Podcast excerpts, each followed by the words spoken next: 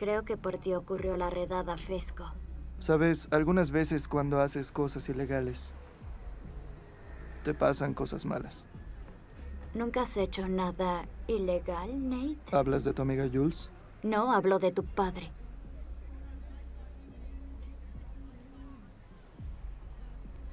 Quisiera que pienses esto muy bien. Sé que con los años has perdido unas pocas neuronas y podrías arrepentirte ahora de lo que digas. ¿Qué harás? ¿Arruinar mi vida? Yo te prometo que sé hacer eso mucho mejor que tú. ¿Qué quieres, Ru? Quiero que dejes a Fez en paz, que dejes a Jules en paz. Y si vuelves a molestarlos, destruiré tu vida. Y la de tu padre, y arruinaré toda tu puta vida. Porque yo no tengo ningún problema en ir a la estación de policía y decirles que el papi de Nate, el acosador, tiene sexo con menores. Te ves muy bonita hoy. ¿Segura que Jules te dijo todo? ¿Sabes por qué me agrada? Ella tiene sueños muy factibles y en serio creo que va a lograrlos. Si miras a todos adentro, la mayoría tendrán unas vidas que ni siquiera vale la pena mencionar.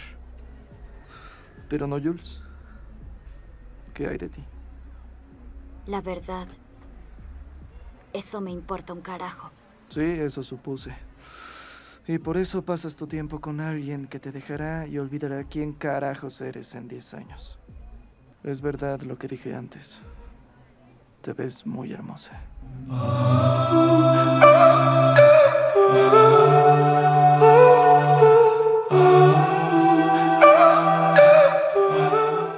Hey, ¿qué onda gente? ¿Cómo están? Espero que se encuentren bastante bien y sean bienvenidos al cuarto y posiblemente último capítulo de Euforia y su realismo emocional. Mi nombre es Itiel Jair y vamos a comenzar.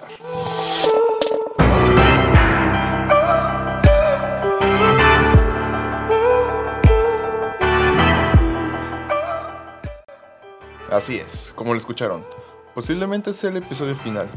No sabré decirles si será para siempre o solo por un tiempo.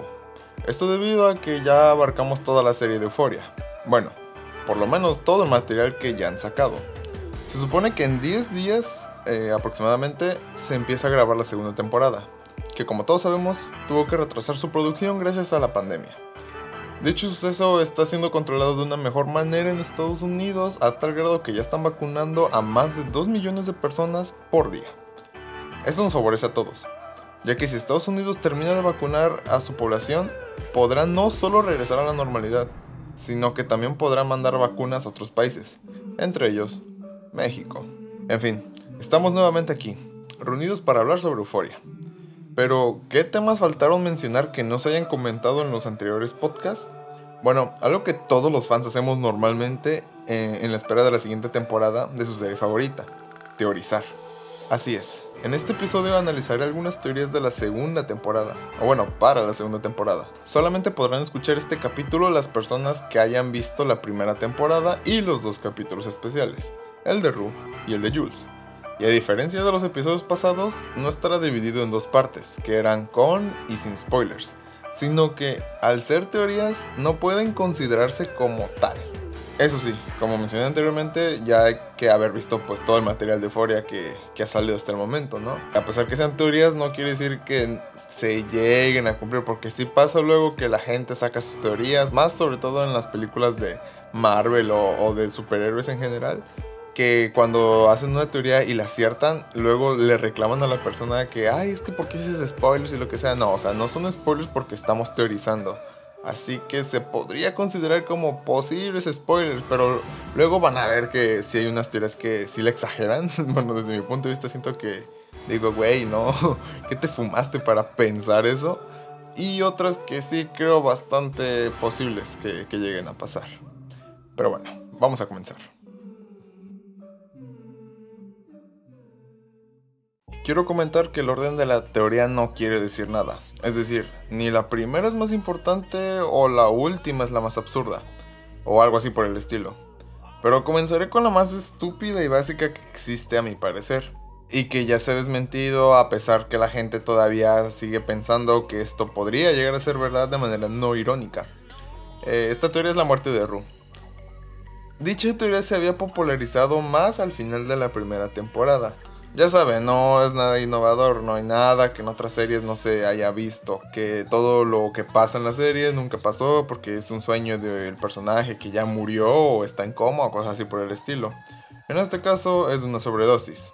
La teoría dice que toda la serie en realidad es una narración póstuma de los acontecimientos que llevaron al trágico epílogo.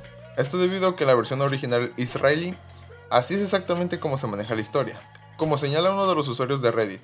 Creo que el hecho de que esté contado como si ya hubiera ocurrido es una forma de llevarnos algo. Tal vez otra sobredosis.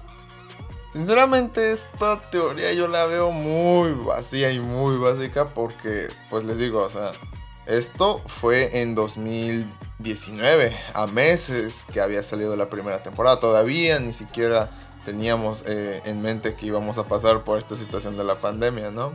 Así que creo yo que se puede desmentir básicamente porque ya sacaron los capítulos especiales. Que ahí nos confirman que pues sí, o sea, sigue viva Ru y no se ha muerto de momento. Tal vez en la segunda temporada habrá muertes, pero no necesariamente de Ru. Tocaré ese tema de las muertes más adelante. Así que esta teoría ya queda más que, que desmentida. Y no, gente, Ru no murió de momento. Y en esta versión porque en la original sí lo hizo, pero pues no estamos viendo la original. Así que pasemos a la siguiente. La siguiente teoría, más que ser una teoría, debe de ser un hecho que va a pasar en la segunda temporada. Es más, es menester que suceda. Eh, me refiero al protagonismo de otros personajes, que serían como Fesco, Lexi, la hermana de Rue, Ashtray incluso, incluso de Ethan, que, hablando de, de, este personaje, recientemente sacaron una teoría que decía que posiblemente dicho personaje estaba en la mente de Kat. Les digo, son este tipo de teorías que pienso, güey, no, ¿de dónde sacaste esa jalada? Creo yo que ya es prolongársela demasiado, pero surgió debido a que prácticamente Ethan solo interactuó con Kat. O sea, hicieron como un cronograma de, de las veces que este, los actores, bueno, los personajes interactuaron entre sí. Y hay unos que, por ejemplo, no se tocaron, nunca se conocieron. Que serían este, Lexi y Fez, por ejemplo. También está el caso de Ru con McKay y así.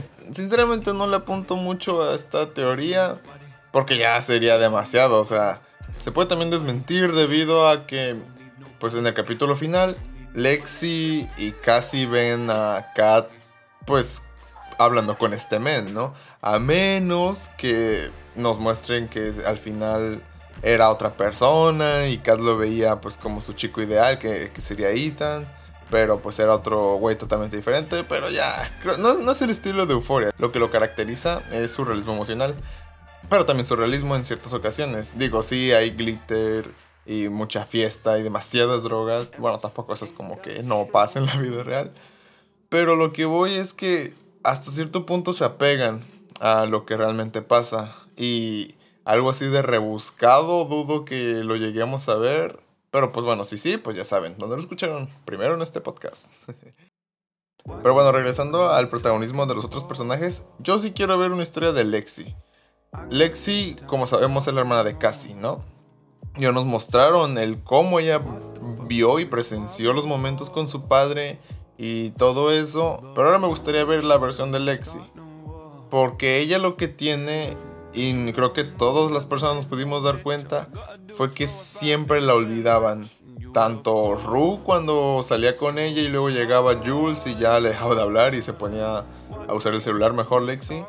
Así como también cuando la familia de Cassie y de Lexi llegaban a visitarlas y siempre idolatraban más a Cassie porque era la más bonita y a Lexi le dejaban como en segundo plano o incluso no, no la pelaban y así.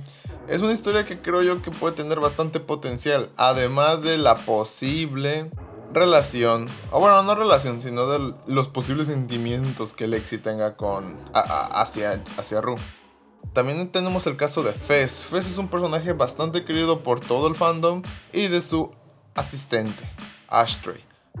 Ojo, digo asistente, no su hermano. Ya está, esto está confirmado.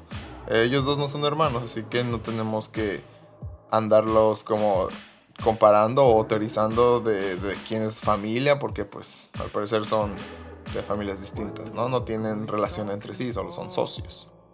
De igual forma me gustaría ver un capítulo de la hermana de, de Ru, Gia. Creíamos que pues ella al ver todo lo que pasó con su hermana de la sobredosis y lo que sea, no iba a seguir el camino de las drogas. Cosa que vimos que evidentemente no siguió ya que pues fumo marihuana con los hermanos de McKay. Eh, sinceramente yo sí me enojé con esa decisión que tomó porque pues, o sea, sé que no puedes comprar la marihuana con las pastillas que se mete Ru. Pero aún así, o sea, ves que las drogas son malas y todavía vas y fumas hierba, que repito, no es lo mismo, lo entiendo. Pero aún así, ves cómo quedó tu hermana, porque pues así, quieras o no empezó, digo, ya, ya es cuestión de cada quien. Si consumen, pues que sea solo pues, marihuana y cosas naturales, no consuman pendejadas como cocaína, heroína, crack, eso, cosas químicas no, todo lo natural sí. Mm, tal vez sí consumió debido al estrés que la situación entre la mamá de, bueno, su mamá y, su hermana pasaban, que se peleaban constantemente, se gritaban feo. Fue la escena que tanto comenté en los podcasts anteriores, que fue improvisada y de hecho tuvieron que cortar para aligerar la vibra del lugar, de, de lo intenso que fue. Sinceramente creo que sí podemos tener muchas historias todavía que contar. Y, sin mencionar la de Ethan, si es que existe, claro. Porque de este men neta no sabemos nada. Simplemente que eh, es virgen y le gusta acá y está todo cagado en el sentido que dice pues, pendejadas raras como cuando se vistió de murciélago, no de murciélago, de, vampiro y pues le hizo y ya, de ahí en fuera no sabemos nada más de su familia. Me da esa espina que neta le pasó algo bien culero porque normalmente las personas que son súper mega buena onda como ese güey tienen traumas en, en su casa y no son traumas chidos, son traumas bien culeros. Esa sería la siguiente teoría. Las nuevas historias que nos puedan contar. Y bueno, los nuevos personajes. Eh, se supone que no tenemos todavía confirmado quiénes van a aparecer, pero sí se estaban haciendo castings para unos nuevos personajes que si no recuerdo mal eran para tres. Sigamos con la siguiente teoría. Esta teoría la saqué de un grupo de Euforia en Facebook que es Euforia Latinoamérica Feel Something. Les dejo el link del grupo en la descripción del podcast por si se quieren unir. La neta es una comunidad bastante sana a pesar que sea de una serie donde los vatos se drogan y las morras hacen un chingo de desvergue y lo que sea, ¿no? Esta teoría es de Brenda Camacho, es administradora de, de este grupo y ella nos dice que su teoría es que posiblemente Nate mate a Maddie. Voy a citar su teoría y luego la voy a comentar. No necesariamente en la segunda temporada, pero es algo que puede suceder. Euphoria es una serie con temas reales mostrando tal cual son, sin filtro. Y las relaciones como la de Maddie y Nate nunca tienen un final feliz. Y aún peor si nos ponemos a pensar sobre las cosas que Nate le ha hecho a Maddie. Por ejemplo, cuando lo ahorcó y le empujó hacia el autobús en el carnaval, cuando lo tomó de la cara y le dio una cachetada en el capítulo final, cuando le prohíbe vestirse de cierta forma y la manipula psicológicamente. ¿La razón? Porque Nate no sabe controlar su ira, ni mide sus acciones. Lo más probable es que en algún punto se deje llevar por el coraje del momento y la asesine. Obvio sería bastante triste porque Maddie es uno de los personajes que más queremos, pero también sería importante mostrar en una serie que está dedicada principalmente a una audiencia joven las consecuencias de una relación tóxica y mejor aún, mostrar un feminicidio. Sinceramente esta es una de las teorías que ya se había comentado. El hecho de que Nate matara o mató a alguien. Esto es bastante obvio que sí puede llegar a pasar por lo que comenta mi compañera este, Brenda Camacho. Porque sí, Nate desde el capítulo 1 nos deja muy en claro que tiene un problema con la ira. Y pues ya vimos cómo es, bueno, de lo que es capaz de hacer.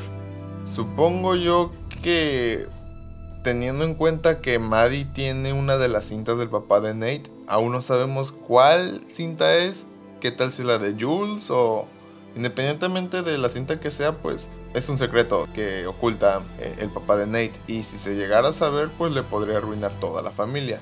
Y Nate, al ser un manipulador, pero inteligente, puede crear un plan.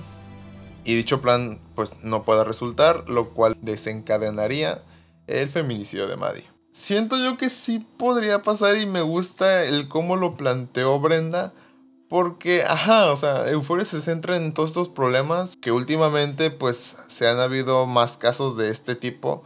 Me parece que es una opción bastante viable mostrar una situación así. Porque es algo que pasa, es algo que posiblemente conozcamos a alguien que haya pasado por este tipo de relaciones. No a tal grado como de muerte, esperemos que no, pero sí a golpes o manipulación. Siento que es una muy buena teoría, así que muchas gracias Brenda Camacho por tu aportación.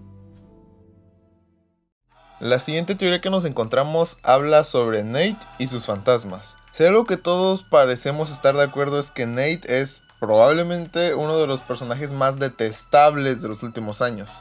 Sin embargo, en la primera temporada de Euforia, hemos tenido la oportunidad de conocer los episodios que le han encaminado a convertirse en un maltratador, en una persona reprimida, en un ser despreciable en la mayor parte de las ocasiones. Una infancia acompañada por un secreto que le transformó y que aún genera una rabia incontrolable. En el último capítulo vimos, por fin, el primer enfrentamiento entre Nate y su padre, quien terminó con el joven llorando y gritando desconsoladamente en el suelo.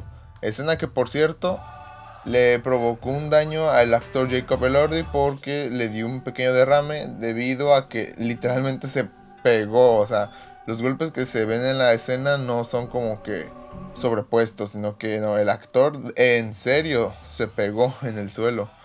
De hecho tuvieron que parar una vez que estaba neta teniendo una contunción cerebral. Este, pero bueno, ese es otro tema. De ahí, de esa relación y de la figura de su padre, es de donde surge su lado oscuro, que se está apoderando de la totalidad de su persona. Puede que en la segunda temporada sea utilizada como escenario para desarrollar su arco de redención que preveo que puede tener este personaje. Si bien es cierto que en parte tal vez no lo merezca y podría quedarse en un punto similar después de tratar de buscar la redención, también observo que el camino que ha tomado en la primera temporada nos podría estar conduciendo a dicha redención. Es decir, en la segunda temporada hay dos opciones. Apostar para las segundas oportunidades o mostrar que hay alguien, independientemente de las situaciones, que nunca va a cambiar. Yo en lo personal no creo que vayamos a ver este arco de redención, ya que Nate se considera como el villano real de Euforia, independientemente de las adicciones y de los problemas que nos presentan del cada uno de la vida de los personajes, Nate en este caso es el malo, porque el vato afectó la vida de Jules, del güey que se acostó con Maddie, de Maddie de McKay, incluso influenciándolo para tener una mala imagen de Cassie, entre otros factores. Sinceramente, no creo que vayamos a ver eso porque si no nos quedaríamos sin villano, a menos que independientemente de que Nate realmente quiera cambiar, que las acciones ya no se puedan cambiar, en el sentido de que siga su curso, su plan o cualquier cosa que eh, quiso haber hecho. Y por más que trate él mismo como de decirle a las personas que ya cambió, que si le puede en algo, que ya no se pueda, o sea, que por más que trate de buscar la aprobación o el llevarse con los otros personajes, no lo vayan a aceptar, porque pues tienen sus razones, ¿no? Pero bueno, esa sería otra teoría. Otra teoría sacada de otro grupo, en este caso es de Euforia HBO Latinoamérica, nos comenta la Lacri Mogena. Considero que la escena de Kat con el ordenador vendría por parte de Carl Jacobs, el padre de Nate. Considerando la cantidad de dinero que le ofreció a Kat, no debe ser poco y no creo que algún joven invierta tanto en una videollamada de esa índole, además de la mala pasada que tuvo con Jules en el festival. Es más probable que se trate de alguien mayor, y si lo asociamos con los personajes actuales, pienso que es él. Sí, sinceramente yo también pensé lo mismo la primera vez que vi la, la escena, pero la verdad, analizándolo más detenidamente, no creo que sea el padre de Carl Jacobs. Porque pues si vemos el historial de las parejas sexuales que ha tenido este señor, han sido en su mayoría gays, no, no, no mujeres. Eh, también se rumoraba que esta persona que es la que tuvo la videollamada con Kat pudo haber sido el mismo Ethan. Pero repito, esto ya es otra teoría porque no conocemos absolutamente nada de Ethan. Es más, ni siquiera sabemos si apoya a Kat en lo que está haciendo. O bueno, apoyaría a Kat en lo que está haciendo porque ni siquiera esta le ha contado lo que hace en internet. Y si dice que no, o independientemente de lo que diga, es muy poco probable que sea este, este sujeto misterioso. Porque, pues, ajá, ¿no? O sea, es un estudiante de secundaria. O sea, sí se nos ha demostrado que tiene dinero. Por ejemplo, en la escena del restaurante donde quiere invitar a Kat a, comer. Pero aún así, tanto como para pagarlo para una videollamada. Bueno, la neta hay gente muy extraña en este mundo. Así que no sabría decir es cierta. Pero esta es otra teoría. Ok, la siguiente teoría es una de mis favoritas y la que creo que si realmente pasa o se llega a representar en la serie, estaría muy cabrón que, que pasara eso porque, wow, neta los fans, o sea, yo sí me he dado cuenta de ciertas cositas, pero neta los fans, fans, fans así de verdad, se fijan muy cabrón en los detalles. La teoría que les comento es que el hermano menor de Nate puede que sea nada más y nada menos que Ashtray. Eh, esperen, va a decir, ¿cómo que hermano menor? Sí, recordemos que en la escena del capítulo final se nos muestra la foto de la familia de Nate Jacobs. Incluso sale en, el fondo de pantalla del celular del papá, de Cal Jacobs. Ahí nos podemos dar cuenta que están tanto su mamá, su papá y tres sujetos, bueno, tres niños, ¿no?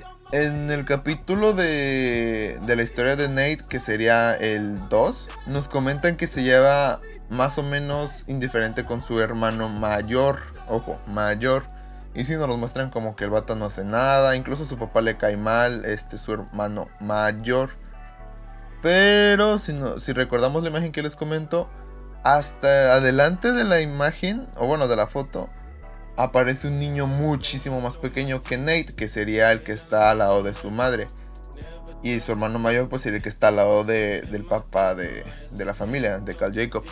Digo que es una teoría que sí podría llegar a pasar porque si nos fijamos en la forma de la cara, se parece demasiado al actor que interpreta a Ashtray. Y dirán, ah, bueno, qué coincidencia. No creo que sea tanta coincidencia porque si recordamos cómo están planteados los capítulos, pues sabremos que todas las veces inicia contándonos la historia de cuando los personajes estaban morros, ¿no? Estaban pequeños. Y si se dan cuenta, todos los actores y actrices que le dan vida a sus yo del pasado, sus yo infantiles, tienen demasiadas similitudes con los actores grandes, los actores adolescentes, ¿no? Que tienen más de 20, pero adolescentes, según. y así. Digo que sí puede pasar porque, seamos realistas, Euphoria cuida demasiado este tipo de detalles. Incluso este, ahí sí ya me di cuenta para que vean que pues también tengo uno que otro este vistazo que digo, ah, mira qué curioso, ¿no? Que hayan puesto esto. Fue que al momento de contarnos la historia de, de es decir, en el primer capítulo, aparece el pequeño Nate Jacobs, así como empujándola, cuando dice que la vida lo veía lento y todo eso. Ahí sí fue cuando dije, wow, mira, allá apareció desde pequeño, o sea, como para darle secuencia o cronología. Sinceramente creo yo que esta es de las que más se podría pegar porque, pues independientemente de que tengamos las esperanzas de que toquen el tema o no, ya es bastante curioso que hayan seleccionado justamente actores que se parezcan entre sí.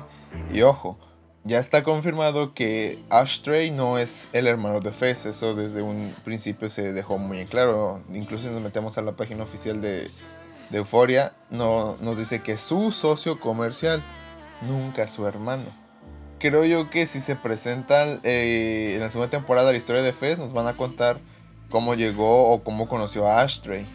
O incluso tener el propio capítulo especial de Ashtray Sinceramente esto lo veo más complicado, pero puede que sí nos lo muestren. Porque pues sí, ¿dónde está su hermano? Pero ok, digamos, va. Ashtray no es el hermano de Nate. ¿Qué le pasó? Unas personas dicen que tal vez Nate en uno de sus ataques de ira o de furia lo golpeó y le hizo mucho daño hasta, hasta la muerte. Otra teoría es que tal vez su papá lo violó. Digamos que esto es un poquito más fuerte pero también no es descartable porque, ajá, mmm, teniendo, bueno, conociendo los gustos del señor, no quitaría eso como por hecho. Y si llegara a haber pasado esto de que neta el papá abusó de, de su propio hijo, esto nos daría pie como para indicarnos de que se fue de la casa o lo mandaron a la chingada, por, por así decirlo. Que refuerza la teoría que es Ashtray, al no tener ningún apoyo económico, conoció a Fez en algún punto de su vida y empezaron su negocio ilícito. ¿Ven cómo les digo que puede llegar a ser hasta cierto punto coherente la teoría? Es, es eso, o sea, o es Ashtray o está muerto porque algunos de estos vatos que están enfermos, tanto el papá como el hijo, hablo de Cal y de Nate Jacobs, lo mataron o le hicieron algo bien culero. Pero yo voy más porque está vivo y es Ashtray. Es que si no fuera por el detalle de la fotografía familiar, sí diría, bueno, pues a lo mejor y se murió y lo van a comentar en la primera en la segunda temporada que diga. O incluso otro camino es que posiblemente de tanto daño psicológico que le hicieron pasar estos dos güeyes, termine en un hospital psiquiátrico. También, también es viable, o sea, ah, esperemos que la segunda temporada neta resuelvan estas incógnitas porque sí, o sea, ya meterlo en la foto y luego como que no mencionarlo en toda la trama como que sí se me hace un poco raro, ¿no creen? Y si creen todavía que esta teoría puede sonar un poco rebuscada, hagamos las matemáticas. Nate se ve como de unos 7-8 años en la foto que les comento. De ahí el niño se ve como de unos 2 años, así que se han de llevar entre 5 o 6 años. Por lo tanto, actualmente tendría 12. Bueno, actualmente, sino en la, en la temporalidad de la primera temporada. O se murió y por eso su papá lo tiene de fondo de pantalla. O neta es Ashtray. O sea, neta les digo que todos los caminos en cierto punto llegan a esta teoría. Este, así que esperemos que sí sea Ashtray. si no, pues ni modo, ¿no? Los fans luego tenemos mucha imaginación. Pero bueno, vayamos con la siguiente teoría. La siguiente teoría la saqué de la página de Euphoria Shitposting, en la cual nos comentan que el coronavirus posiblemente llegue al mundo de Euphoria. Esto la verdad no lo veo muy viable, pero no sabría decirles. Porque recordemos que Euphoria se basa en, en el año actual en que se grabó y se produjo la serie. La primera temporada se basó en el 2019 y la segunda temporada se supone que iba a basarse en el año 2020. Pero pues ya saben qué pasó, ¿no? La pandemia. Entonces se sacaron estos dos capítulos que curiosamente es en vísperas de Navidad, es decir, en diciembre.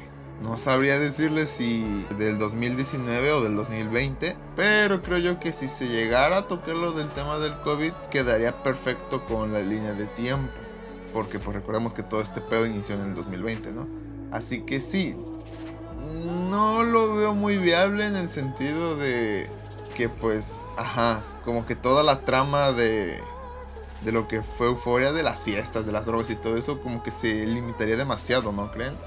Porque pues no, obviamente si estamos en una pandemia, no se podrían como que grabar fiestas y lo que sea, a menos que sean en los primeros meses, lo cual dudo. Pero pues no sabría decirles, la verdad, espero y no que no llegue a, la serie como tal.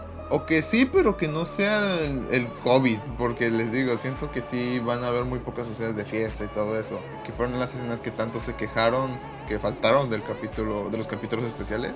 Así que no veo muy viable. La verdad no sé, si lo llegan a tocar espero que sea de una buena manera, que es como siempre lo han hecho en este tipo de series. Pero si no, pues creo yo que estaría mejor. Pero bueno, ese es mi punto de vista. ¿Tú qué piensas? Este, mándame tus opiniones, ya sabes, a mi Instagram. Pero bueno, pasemos con la última teoría.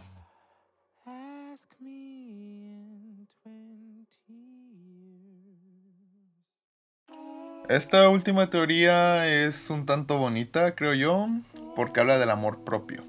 En el último episodio de la primera temporada de Euphoria también pudimos observar un importante cambio en los personajes de Cassie, Maddie, Kat y Lexi. Estas cuatro chicas, en especial las tres primeras, han ido demostrando a lo largo de esta entrega de los capítulos que su autoestima era demasiado baja. Ninguna de ellas había sabido quererse y valorarse de la manera correcta lo cual las empujaba a tomar decisiones muy equivocadas o parcialmente equivocadas, a rebajarse y a crear y proyectar una imagen propia que no correspondía con la realidad. Sin embargo, en este episodio final vemos cómo todas comienzan a apostar por sí mismas, cada una a su manera. Maddie confiesa en alto que su relación con Nate no es buena para ella y que no merece tanto dolor. Por su parte, Cassie se olvida de las apariencias y de su necesidad por sentirse querida y acude sola al baile. con la cabeza bien alta y dispuesta a disfrutar de sí misma. Mientras que Kat deja a un lado sus miedos e inseguridades y se atreve a creerse merecedora de una verdadera historia de amor. Y, por último, pero no menos importante, Lexi. Lexi se lanza a la piscina y busca ese flirteo que nunca ha formado parte de su vida. Este cambio en los comportamientos de las jóvenes nos invita a pensar que muy probablemente veamos una versión muy diferente de ellas en la segunda temporada. Puede que haya llegado su momento, su empoderamiento, y que nos reencontremos con ellas siendo ellas mismas, más auténticas que nunca.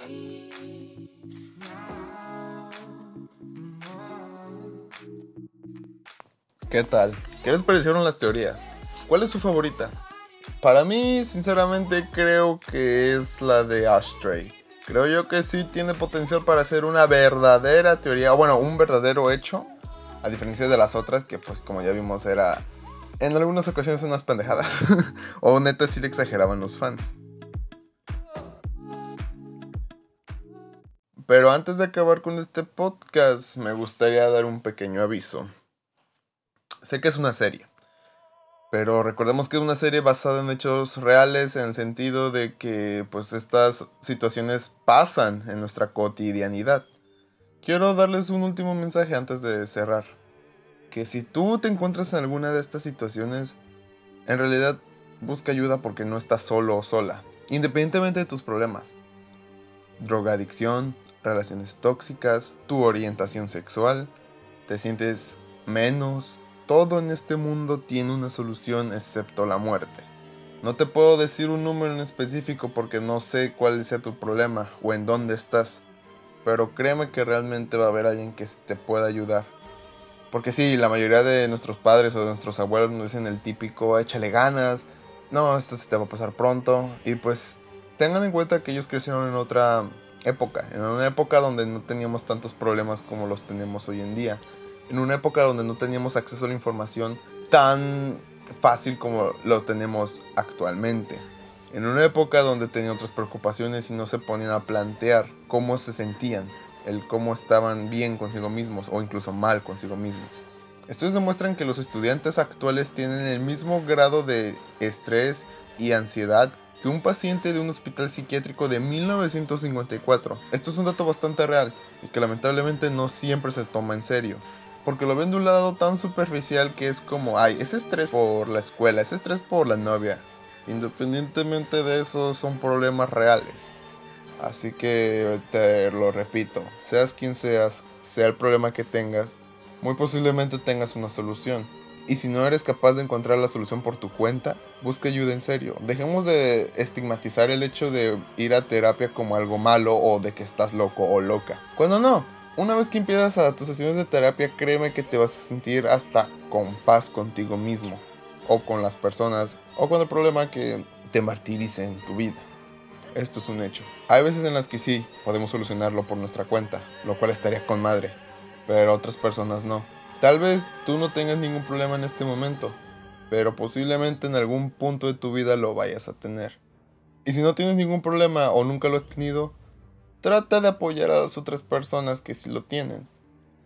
Porque la mayoría de nosotros hemos cometido el error de que como no nos está pasando a nosotros o algo así por el estilo, lo demeritamos. Y no debería ser así.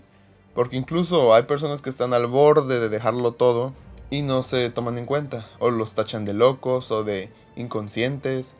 Cuando lo que se debe de hacer es prestarles atención. Y vuelvo a lo mismo si sientes que alguien neta no te escucha, créeme que siempre va a haber alguien. Tal vez no sea tu familia o algún amigo cercano. Tal vez sea un simple desconocido que te encuentres en la parada de un autobús, o en, la fila del súper, o en la fila del banco. Da igual donde sea, pero vas a encontrar a alguien que sí te escuche y sí te puede ayudar a solucionar tus problemas. Pero hazlo antes que sea demasiado tarde. En fin, creo que no tengo nada más que decir. Gracias por escucharme cada dos semanas. Sinceramente esto ha sido un proyecto de la escuela, pero es una actividad que yo ya quería hacer desde hace varios meses. Pero por X o Y motivo no había tenido la oportunidad. Eso sí, sabía que si quería hacer mi podcast debía ser de Euforia, porque es una serie que, no manchen, o sea, me encanta demasiado. Como se darán cuenta en mis redes sociales. En fin, esto sería todo. Muchas gracias por haberme escuchado. Les digo, no sé si vuelva a hacer más podcast referente a Euforia, porque creo que ya abarqué todo. Y si sí, pues sería hasta el estreno de la segunda temporada. Ya saben que pueden encontrarme en mis redes sociales. Tengo Instagram, aparezco como itiel.cruz1408, Twitter, arroba soy itielm, incluso TikTok, pero TikTok la neta no lo uso, así que ahí, ahí no me sigan. Mientras no sea por la calle, tú puedes seguirme donde sea. pero bueno, muchas gracias por escucharme. Cuídate, seguimos en pandemia. Así que síguete lavando las manos, usando cubrebocas, no salgas a menos que sea necesario, por favor, para que todo esto termine de una vez. Porque ya llevamos más del año, ya llevamos 200.000 muertes en este país. Así que no hagas que este número aumente, directa o indirectamente, por favor. Cuídate y eso ha sido todo. Adiós.